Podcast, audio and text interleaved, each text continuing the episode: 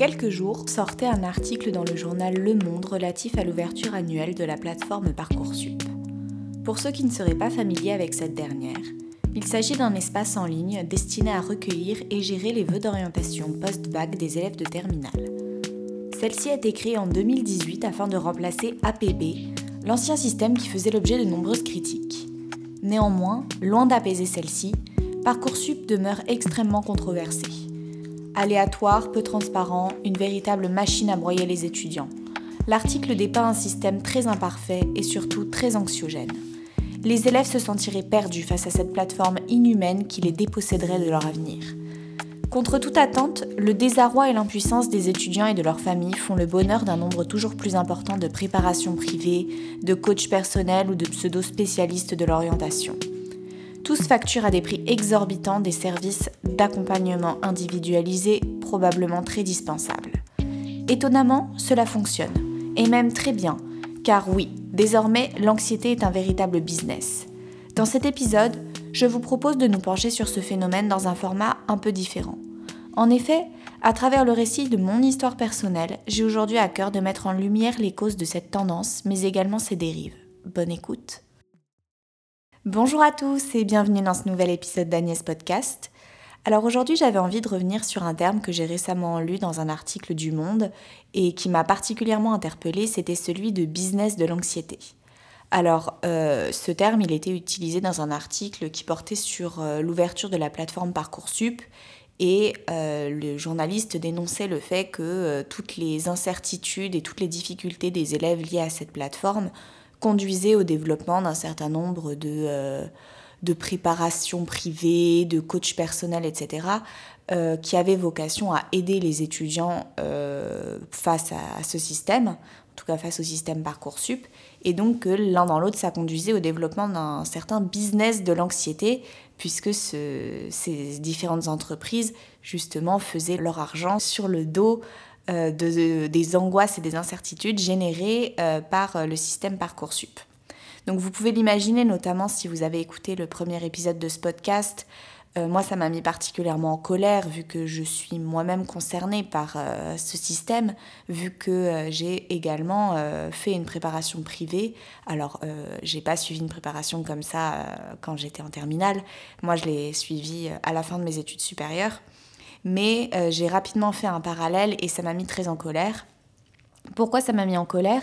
Parce que j'ai eu le sentiment qu'une nouvelle fois, les fragilités de la population étudiante qui étaient générées par un système de recrutement incertain euh, faisaient l'objet d'une récupération euh, par des acteurs privés qui tentaient de s'enrichir sur les incertitudes, sur les angoisses euh, d'une génération qui, pour rappel, a quand même été bercée toute sa vie avec l'idée qu'on ne trouverait jamais de travail et qu'on on vivrait dans un monde de misère et de pauvreté.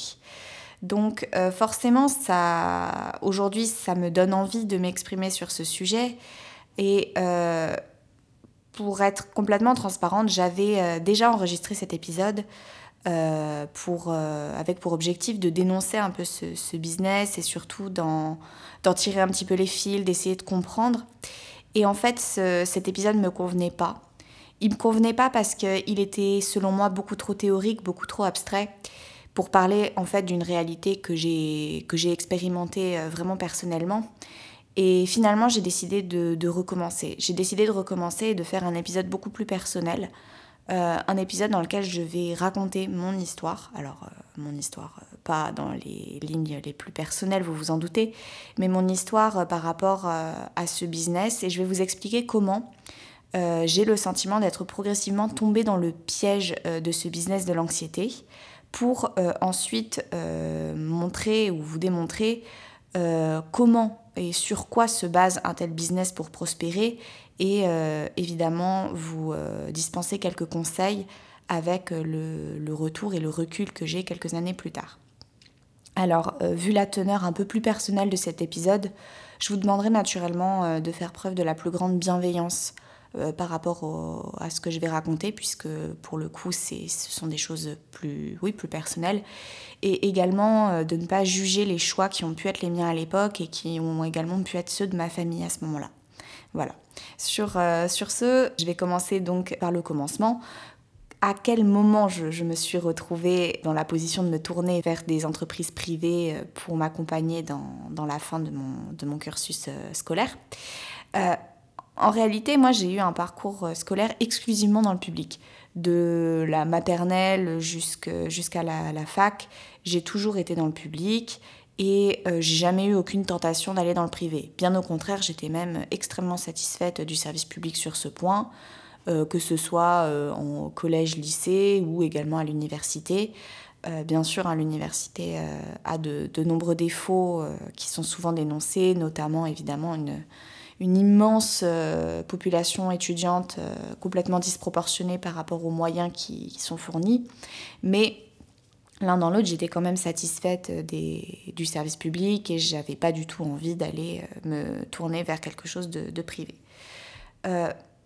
Toutefois, lorsque je suis arrivée euh, en master et que euh, la question des, justement des fameux concours euh, a commencé à se poser, j'ai réfléchi aux meilleures façons de me préparer donc au, concours de la magistrature, puisque c'est celui que j'envisageais de passer à ce moment-là.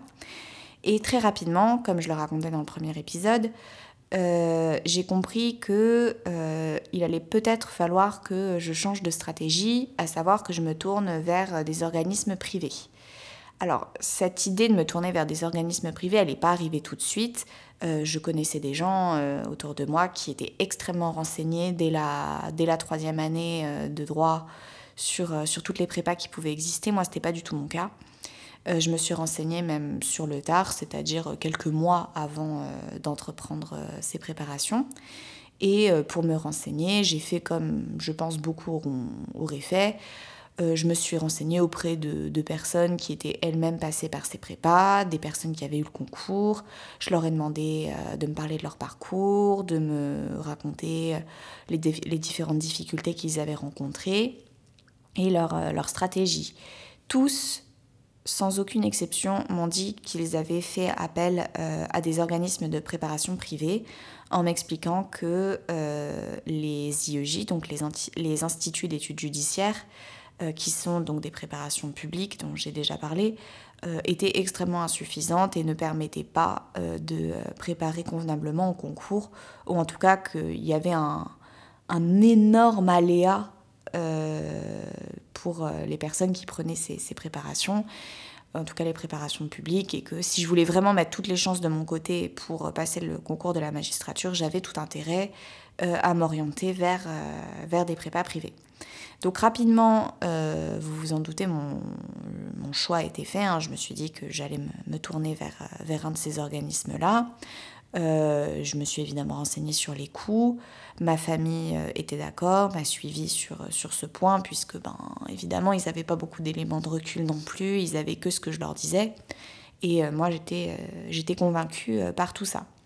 En fait, j'avais vraiment l'impression que la seule façon de réussir, surtout moi qui étais très jeune à l'époque, c'était d'avoir un accompagnement un peu global, un accompagnement très complet, individualisé, euh, qui me permettrait vraiment de, de faire la différence par rapport aux autres candidats qui, eux, n'auraient que des connaissances purement, euh, purement théoriques.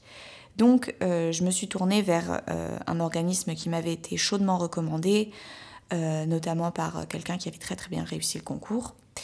Et effectivement, en me renseignant, j'en entendais vraiment que du bien.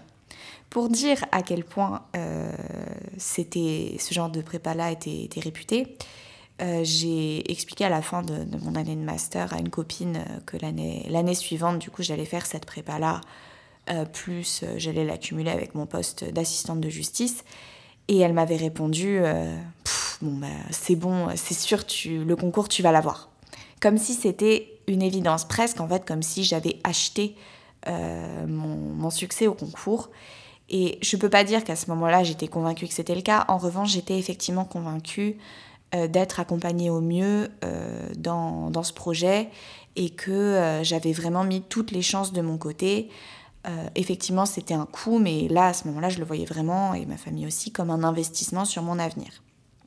Donc l'été s'est passé, et à la fin de l'été, j'ai commencé, commencé à travailler avec cette prépa. Alors au début, ça me convenait tout à fait. J'ai eu un, membre de l'équipe pédagogique au téléphone. C'était quelqu'un d'assez dur, d'assez rigide, pas très, pas très agréable mais qui me donnait vraiment l'impression de, de, bien connaître son sujet. Ça avait l'air d'être un puits de science, un mec vraiment hyper cultivé, qui, qui savait vraiment comment, enfin, qui, qui connaissait le, le concours, euh, qui savait vraiment bien euh, expliquer comment y arriver, qui a tout de suite su me donner des bons conseils, enfin ce que je pensais être à l'époque des bons conseils euh, pour réussir. Donc au bout de quelques semaines, j'avais vraiment l'impression d'être très bien accompagnée. j'avais eu cette personne au téléphone une ou deux fois, je sais plus. À chaque fois, le contact s'était bien passé. J'étais ressortie de ces appels très rassurée et avec une méthode de travail. Donc euh, à ce moment-là, j'avais une totale confiance, ce qui faisait que j'acceptais un petit peu tout ce qu'on me conseillait à ce moment-là, puisque ben, c'était un peu le jeu, hein. je, payais cette prépa pour ça. Donc euh, j'acceptais euh, de travailler, bah, comme je l'ai dit par le passé, jusqu'à 14 heures par jour. j'acceptais de ne me reposer que le dimanche matin, puisqu'on m'avait dit que c'était ce qu'il fallait faire. J'acceptais de travailler 4 heures le soir après avoir fait mes journées de travail au tribunal. Euh, tout ça, je, le faisais en me disant que, pareil, c'était un investissement sur mon avenir, que oui, là, c'était une ou deux années un peu difficiles, mais qu'après tout, ça valait le coup, qu'il euh, y en avait plein qui étaient passés par là avant moi et que personne n'en était mort et que, euh, j'y arrivais très très bien. Le temps a passé, les mois ont passé, forcément la, fatigue aussi a commencé à s'installer. Et plus ça allait, plus j'ai commencé à noter que ce système de prépa, avait quelques petites choses qui ne me convenaient pas. Notamment, je trouvais de plus en plus que ce système était euh, assez irrespectueux. Je m'explique. Euh, déjà, les cours en, prépa étaient dispensés donc, sur des polycopiés et il y avait des espèces de sessions de cours intensives avec là des professeurs qu'on avait face à nous. Euh, et donc ces sessions de cours intensives avaient vocation à approfondir vraiment à fond euh, les, éléments qui étaient dans, les, dans les polycopiés en un temps vraiment record. Je sais plus, c'était peut-être 15 jours de cours intensifs tous les 4 mois. Donc c'était vraiment, vous, mesurez surtout quand on imagine l'ampleur des connaissances qu'il faut acquérir pour ce concours, c'était vraiment intensif. Et euh, au cours de ces sessions, alors moi j'avais que des sessions filmées vu que je travaillais, au cours de ces sessions, j'ai vite remarqué que certains profs avaient des, des propos qui étaient extrêmement limites, euh, des propos euh, presque injurieux parfois vis-à-vis des élèves, une façon de parler qui pouvait être extrêmement sarcastique. j'ai vu des professeurs vraiment se moquer littéralement de certains élèves, oui, tenir des, propos très déplacés. Donc bon, euh, je me disais, bon, c'est bizarre, c'est dur, c'est vraiment dur d'avoir des, des, profs qui se comportent comme ça. Mais bon, ça a l'air d'être des gens qui sont très sûrs d'eux et euh, ils veulent nous, nous, faire grandir un peu. C'est un peu une forme d'éducation vieille France. On te fait grandir en se moquant un peu de toi, en te faisant, en faisant bouffer, quoi. Et j'acceptais toujours en me disant que, bon, bah oui, moi ça me touchait, moi je trouvais ce qu'il ce qui disait irrespectueux, mais qu'après tout, ben, euh, j'allais m'endurcir, j'étais encore jeune. Toujours dans, dans, cette même veine, je commence à envoyer donc des, des copies euh, pour qu'elles soient corrigées. Et là, je commence à recevoir euh, un certain nombre de copies avec des commentaires parfois vraiment limites, des commentaires très irrespectueux par moments, euh, des, des, propos pas toujours, euh, pas toujours pertinents, mais surtout parfois des, des, trucs un peu moqueurs. Enfin, vraiment, très rapidement, euh, non seulement j'ai commencé à me dire que j'étais nulle, mais en plus j'ai commencé à vraiment perdre confiance en moi parce que ben, tous les retours que j'avais, plus le temps passait, plus les retours que j'avais vis-à-vis de cette prépa étaient des retours un peu moqueurs, un peu sarcastiques, presque injurieux. Et donc ça m'a vite conduit à me replier sur moi-même et à ne plus du tout euh, vouloir interagir avec cette prépa parce qu'en fait ça me faisait du mal à chaque fois que j'interagissais avec eux et euh, c'était complètement contre-productif. Donc j'ai continué euh, mon année tranquillement à envoyer des copies, des choses comme ça. plus ça allait, plus c'était dur pour moi de recevoir, de recevoir ces copies. Ça me, vers la fin, ça me minait littéralement le moral. Euh, je me suis plusieurs fois retrouvée à pleurer euh, à des heures pas possibles. Je me souviens d'une fois, Je dormais plus, c'était vraiment un moment où je dormais plus. À 3 heures du matin, j'avais reçu une copie avec une note pourrie et des commentaires, euh, des commentaires hyper durs. J'étais en larmes au milieu de mon salon. Enfin, vraiment, ça, devenait un peu lunaire comme situation. Mais je me disais qu'il fallait que je tienne, que le concours allait arriver, que, que j'allais, euh, j'allais m'en sortir. Et puis bon, plus, plus le temps passait, plus euh, le concours s'approchait, moins je me sentais prête, très honnêtement. Je l'effet combiné en fait de toutes ces remarques euh, avait fait que j'avais complètement perdu confiance en moi.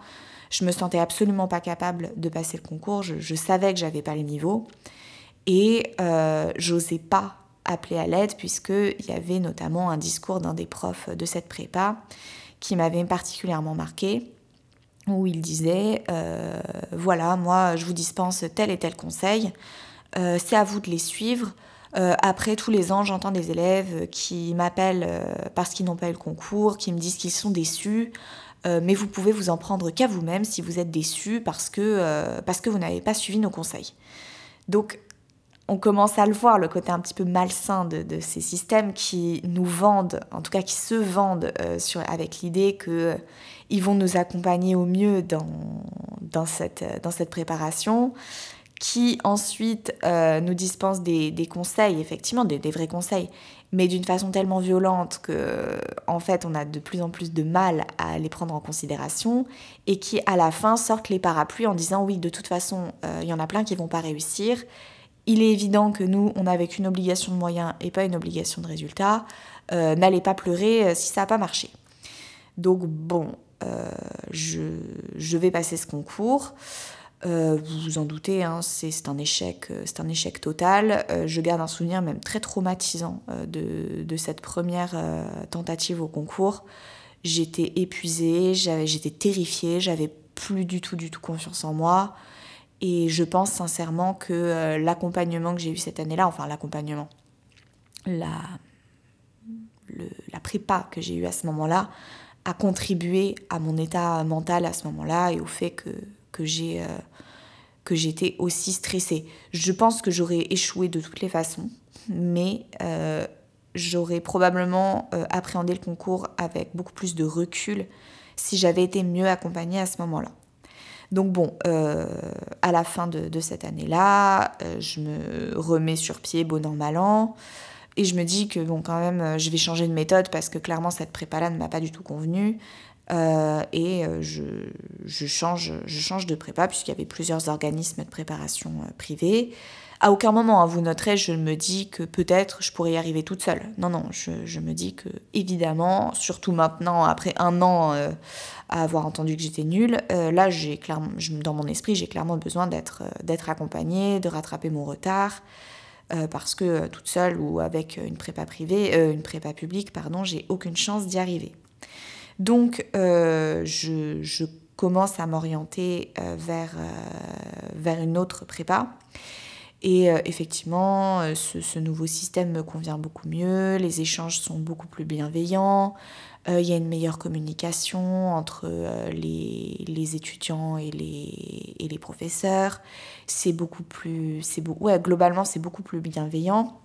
Et il y a un cadre qui est plus rassurant c'était un élément qui était très important pour moi, ce cadre rassurant et surtout un cadre euh, qui garantissait l'égalité de tous parce que je m'étais aperçue que dans la, prépa à laquelle j'avais fait appel précédemment, euh, certains élèves avaient bénéficié d'aides supplémentaires euh, de la part d'un des professeurs, professeur avec qui moi je voulais plus avoir de contact parce qu'il était, il était odieux au téléphone. Et certains élèves avaient eu par exemple de la part de ce professeur euh, euh, des, plans tout faits pour certaines matières, euh, des plans qui n'avaient évidemment pas été donnés aux autres. alors bon, je dis pas que c'est grâce à ça que certains élèves y arrivaient, hein, mais il y avait clairement eu une rupture d'égalité entre les élèves alors qu'on avait tous payé le même prix. Donc pour moi, c'était vraiment important de trouver un système qui, qui restait quand même égalitaire ce qui est paradoxal dans la mesure où je payais moi-même une prépa pour mettre toutes les chances de mon côté par rapport aux autres candidats. Euh, pour réussir. Mais bon, c'est un peu la loi des concours. Euh, on n'est pas toujours euh, complètement logique dans, dans ce qu'on fait, en tout cas on n'est pas toujours totalement droit dans ses bottes. Donc je change de méthode, ça, ça me convient beaucoup mieux. Et à ce moment-là, je, je, trouve un vrai soutien de, de, la part des équipes pédagogiques. je suis bien accompagnée. Euh, évidemment, je progresse beaucoup plus vite puisque le climat est plus bienveillant, plus propice. Euh, à chaque fois que j'ai des doutes, je, peux me tourner vers certains professeurs euh, qui, qui m'accompagnent. les copies que j'envoie sont corrigées et toujours corrigées avec une certaine bienveillance. En tout cas, je comprends beaucoup mieux les, les commentaires. Alors j'ai pris un peu de recul aussi, mais vraiment à ce moment-là, je, je sens que je fais des progrès. Euh, arrive le confinement à ce moment-là. Et là, je dois dire que cette prépa a vraiment hyper bien euh, géré le tournant du confinement, puisqu'ils nous ont bien accompagnés pendant cette période. Euh, ça m'a permis d'être vraiment sereine pendant, pendant la période du confinement. J'ai continué à travailler, mais d'une façon beaucoup plus respectueuse de, bah, de moi-même, puisqu'ils avaient beaucoup moins ce discours de travail, de travailler de manière complètement acharnée et disproportionnée. L'un dans l'autre, vous le comprenez, avec ce climat de bienveillance, euh, je passe les épreuves et euh, je réussis les écrits. Donc euh, à ce moment-là, j'étais très très contente et j'ai entrevu en fait à quel point la différence d'accompagnement entre deux prépas avait pu faire la différence. Donc c'est là où justement je tiens à nuancer un peu mes, mes propos vous allez le comprendre. Oui, je ne suis pas forcément favorable au développement de ce business de l'anxiété, mais le fait est que moi, l'accompagnement euh, que j'ai eu cette seconde année m'a énormément aidé et m'a permis de réussir. Je ne dis pas que c'était un indispensable, mais je dis que c'est vraiment quelque chose qui m'a aidé. Donc c'est bien la preuve qu'un accompagnement lorsqu'il est bien fait, lorsqu'il est bienveillant, lorsqu'il répond à un vrai besoin et que c'est bien pensé, ça peut être une vraie plus-value. Donc il ne faut pas diaboliser euh, le développement de, euh, de, tous ces, de tous ces coachings, accompagnements de, manière euh, globale hein, dans la vie. Bien sûr, là, je, pars, je raconte mon histoire. Mais de manière générale, tous ces business qui se développent, il ne faut pas les mettre dans le même panier. Il y en a certains qui ont une vraie plus-value, et moi, ça a été mon cas cette seconde année. Donc il faut toujours appréhender ça avec nuance et j'insiste vraiment sur euh, le fait que mes propos euh, doivent être bien compris. Je ne tire pas euh, à balles réelles sur, sur ces, ces, prépas ou ces systèmes-là. Simplement, j'expose un système qui a selon moi des défauts, mais qui a quand même des qualités. Bref, je, je, passe, je réussis les écrits, je passe les oraux, je suis bien accompagnée pendant les oraux. Toutefois, c'est un concours. Euh, je ne suis malheureusement pas reçue à l'oral. Là, pour le coup, c'est un coup dur. C'est un coup très, très, très, très dur parce que euh, je m'étais vraiment projetée dans, un, dans une réussite et euh, très grosse désillusion. À ce moment-là, je, suis très, très, très perdue dans, dans ma vie. je misais tout sur ce concours. Dans mon esprit, c'était presque bon. Finalement, ben, ça passe pas et je sais plus trop ce que je vais faire de ma vie. Il y a vraiment des semaines de vide. Je, suis complètement perdue dans ma vie. Et euh, dès le lendemain euh, des, résultats de, ce concours, j'ai un échange avec une, personne de l'équipe pédagogique de, ma prépa qui, qui a des mots hyper bienveillants, qui me rassure et qui m'encourage à repasser le concours.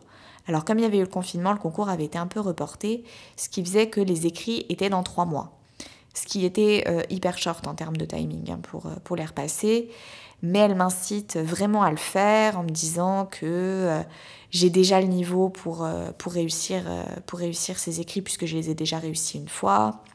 Et il m'explique que la prépa va mettre en place une espèce de, de classe spéciale pour les gens qui, comme moi, ont été admissibles mais pas admis et qui ont du coup très peu de temps pour repasser les écrits. Et là, elle commence à utiliser vraiment des arguments marketing un peu euh, coup de poing, mais qui marchent très bien parce que je suis hyper vulnérable à ce moment-là. Donc là, elle emploie les mots euh, programme adapté, accompagnement individualisé, euh, on va vous donner toutes les clés pour faire la différence, mais non seulement vous allez faire la différence et vous allez réussir, mais vous allez être dans le top 10 de, de, ce concours parce que vous êtes déjà très très bon. Donc il n'y a vraiment aucune raison que vous ne réussissiez pas. Euh, non mais vraiment on va faire une classe d'élite, hein. ce, terme a réellement été prononcé. Et euh, elle, me, elle me confie, en tout cas elle fait semblant de me confier parce que ça, ça restait quand même un argumentaire extrêmement bien léché. Elle fait semblant de me confier qu'il euh, il, mise sur les 100% de réussite aux écrits avec, avec cette, petite, cette petite classe qu'ils sont en train de constituer c'est là où euh, j'ai le sentiment d'avoir commencé à mettre les pieds dans un engrenage hyper dangereux, hyper piégeux. Je m'explique.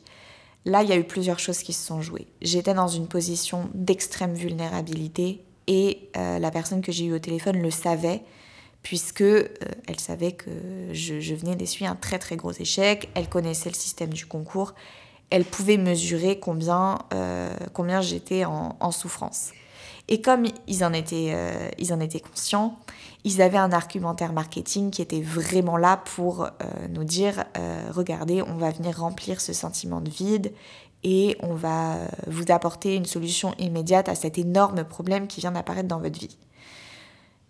In fine, elle a aussi joué sur mon anxiété. Elle a renforcé mon anxiété en me faisant comprendre que là tout de suite j'avais rien qu'il allait absolument falloir que j'ai un concours, de préférence bah, celui, euh, celui que j'avais préparé depuis deux ans, et que euh, si je voulais réussir rapidement, il fallait que euh, je me prépare très très bien puisque j'avais que trois mois, et donc sans coaching, j'allais pas réussir.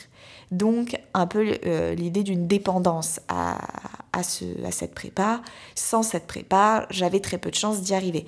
Elle me l'a pas dit comme ça. Attention, je, veux vraiment nuancer mon propos. Elle n'a jamais dit sans prépa, vous n'y arriverez pas. Mais l'argumentaire était très bien huilé pour me faire comprendre que je mettais vraiment toutes les chances de mon côté en faisant appel à, cette prépa.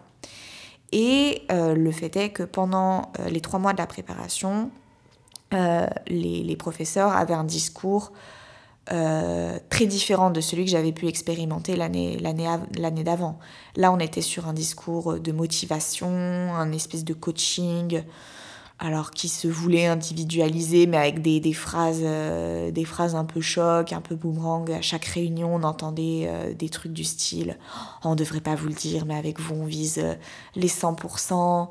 Quand on a vu que le, le, nombre de places offertes au concours était drastiquement réduit cette année-là, euh, un de nos profs nous a dit mais je comprends même pas pourquoi vous vous posez cette question puisque de toute façon vous serez tous dans, dans le premier quart donc euh, vous vous en fichez de savoir combien il y a de place. Enfin, on était vraiment dans, dans un discours euh, de motivation un peu ridicule, on, on va pas se mentir. Et en même temps, c'est là où il y a quand même un truc un peu vicieux qui s'est installé, c'est que il savait, puisqu'il le disait en permanence, il mesurait combien ce petit groupe du coup qu'ils avaient constitué, cette petite classe, était composé d'élèves qui étaient en très grande souffrance. Et en même temps, ils n'en tenaient pas réellement compte, puisqu'ils étaient quand même vraiment dans, ce discours euh, constamment de, performance, de, de toujours plus, toujours plus, toujours plus, sans vraiment mesurer à quel point euh, certains pouvaient aller mal. Alors, je ne veux pas rentrer dans des détails trop, euh, trop sensibles, mais il y avait notamment euh, le cas euh, d'une jeune femme qui était, qui était avec moi dans ce, dans ce groupe, avec qui j'avais pu discuter, qui, qui avait un compte Twitter. Elle ne savait pas que j'avais vu, que j'étais tombée sur son compte Twitter. Et son compte Twitter contenait des propos véritablement alarmants. C'était quelqu'un qui, qui, sur Twitter, racontait que très clairement, elle était en train de, de faire une dépression, qu'elle avait des idées noires, des choses comme ça. Et, et je pense que elle en parlait un petit peu aux, aux, professeurs quand elle les avait au téléphone. En tout cas, c'est ce qu'elle m'avait dit. Euh, et il continuait quand même à la pousser dans cette performance au lieu de lui dire Ok, peut-être que là, tu as besoin de faire une pause et de repasser le concours l'année prochaine parce que là, il faut que tu t'occupes de toi. Ils avaient quand même dans l'idée de vendre euh, un service et ce service euh, et nous conduisait à repasser le concours euh, à très brève échéance. Donc bon, j'ai repassé le concours en suivant exactement ce qu'il disait. Et euh, spoiler, j'ai fait face à un nouvel échec là pour le coup un échec hyper cuisant parce, lié à la réduction du nombre de places parce que j'avais pas forcément des mauvais résultats mais il y avait moins de places, c'est un concours.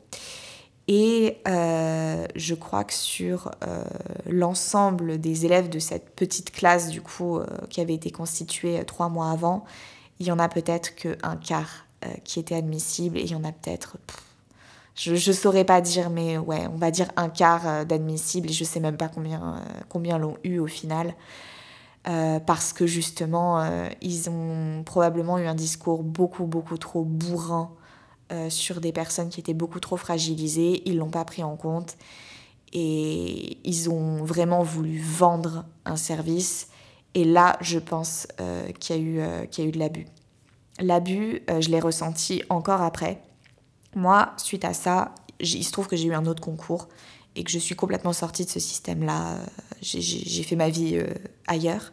Mais j'avais des connaissances qui, elles, envisageaient potentiellement de le repasser et qui étaient déjà euh, recontactés par certains professeurs de la prépa qui les incitaient à encore repasser le concours, encore une année de plus, refaire une année de plus avec eux, une année bien évidemment payante, hein, ça va sans dire. Et euh, ils continuaient à les pousser, les pousser, les pousser encore et encore et encore. Donc je pense que en, en écoutant mon histoire, vous comprenez pourquoi je suis en colère contre ce système. Je, suis en colère parce que j'ai le sentiment que, c'est un système euh, qui peut avoir tendance à nous piéger progressivement, puisqu'il tend à nous redonner euh, du pouvoir à un moment de notre vie où on se sent impuissant. Alors, moi, ça a été lorsque j'ai passé un concours, mais par exemple pour le cas des lycéens, c'est euh, au moment de l'orientation post-bac ces, euh, ces sociétés qui, qui s'enrichissent sur nos angoisses, en fait, nous donnent euh, l'impression de mieux comprendre que nous les codes euh, du monde auquel on aspire et vont justement, en tout cas prétendent, nous, nous, offrir les clés pour réussir et nous offrent, nous offre un accompagnement un peu paternaliste qui, vient en fait nous rassurer et nous donne l'impression qu'on est de nouveau en position de contrôle vis-à-vis de notre, euh, notre existence. Tous ces différents systèmes de prépa, ou de prépa, ou enfin, toutes ces, entreprises euh, qui s'enrichissent sur notre anxiété, euh, elles ont deux points communs. Elles offrent une prise en charge qui va être individualisée et une prise en charge globale une prise en charge individualisée puisque justement euh, euh, elles, disent qu'elles vont nous accompagner, nous spécifiquement, qu'elles vont adapter leur accompagnement à nos propres besoins.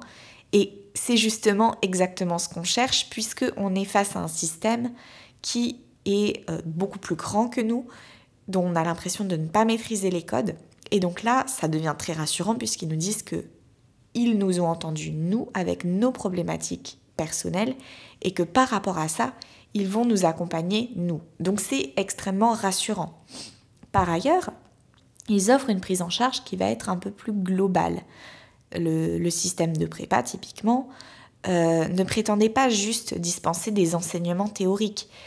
Ils allaient au-delà de ça. Ils avaient bien compris, ou en tout cas ils jouaient sur, euh, sur euh, le fait que tous les candidats à un concours ou tous euh, les élèves euh, qui veulent prétendre à certaines écoles, post-bac, etc., ils prétendaient que tout le monde avait plus ou moins le même niveau euh, de connaissances théoriques et qu'en fait la vraie différence, elle allait se jouer sur d'autres compétences, alors j'en sais rien, des capacités rédactionnelles, de synthèse, d'expression orale, la capacité à garder son calme, à analyser rapidement une situation, que sais-je.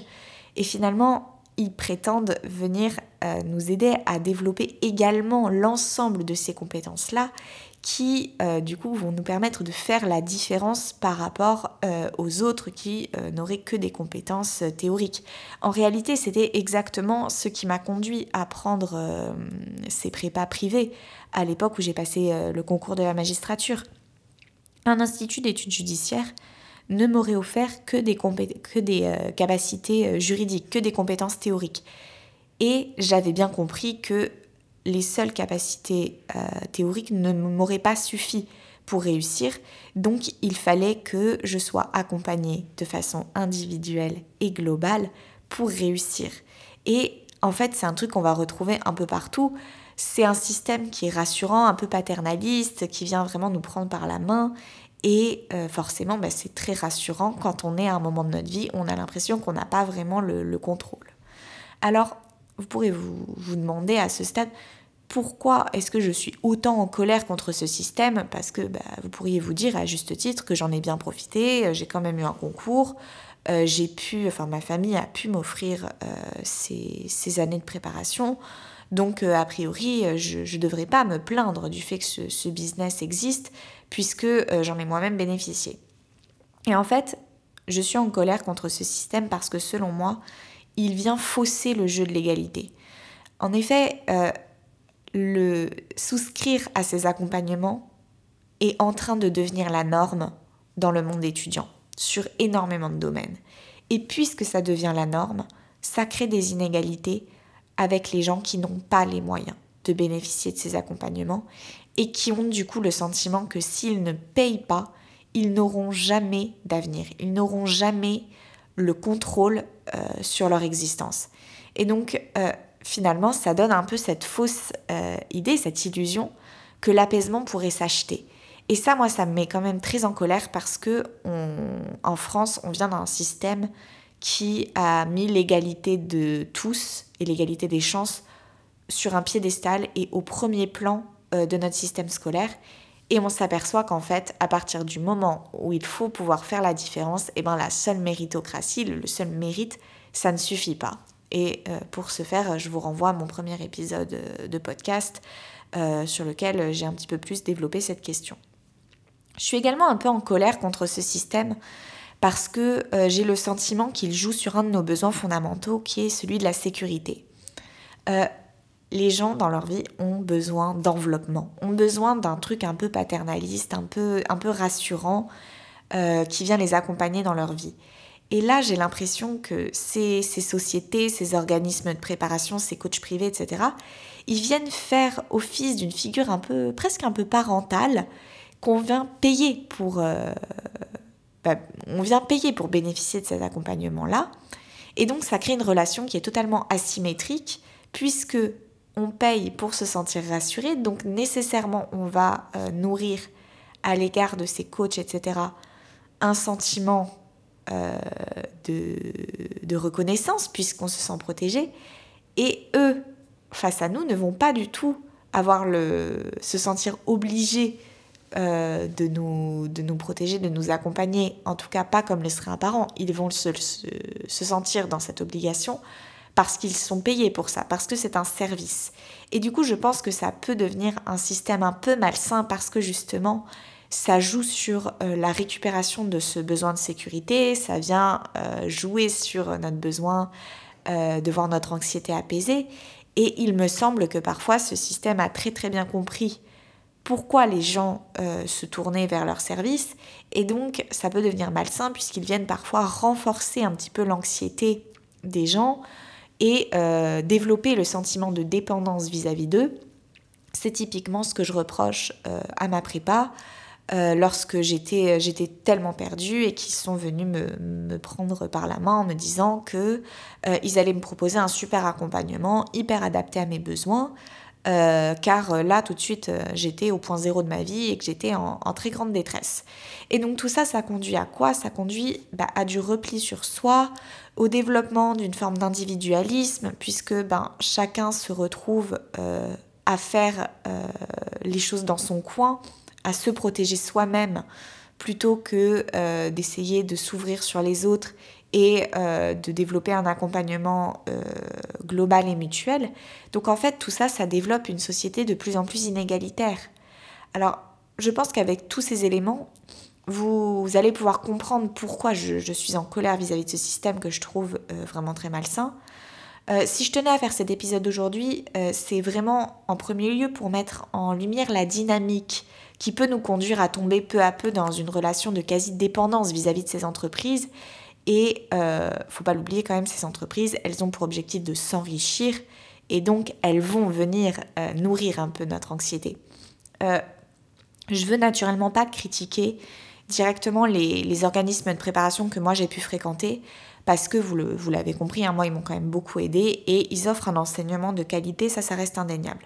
En fait, je veux surtout euh, utiliser mon histoire pour dénoncer un système qui est beaucoup plus global et montrer euh, comment justement euh, un certain nombre d'abus peuvent en résulter.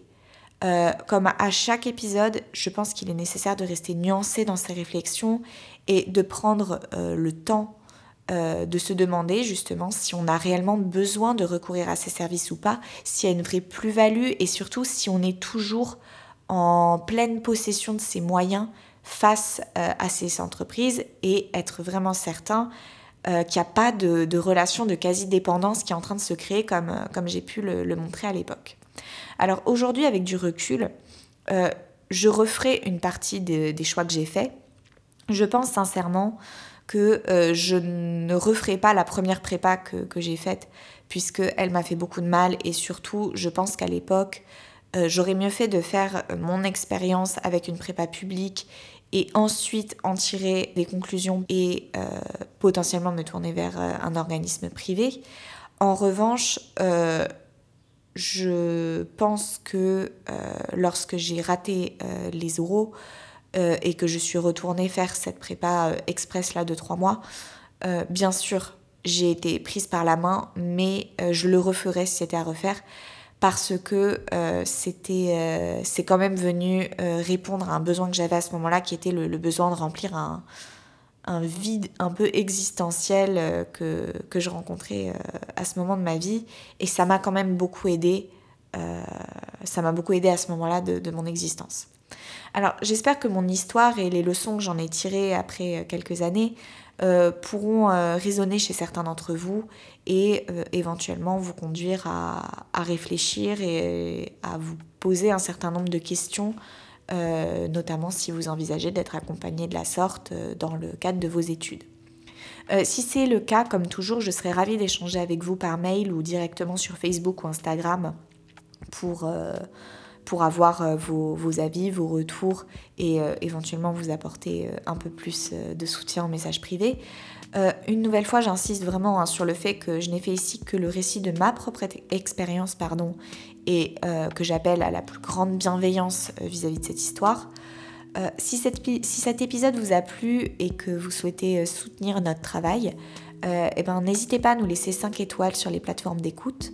De mon côté, euh, je vous retrouve dimanche prochain et d'ici là, je vous souhaite à tous une très belle semaine. Au revoir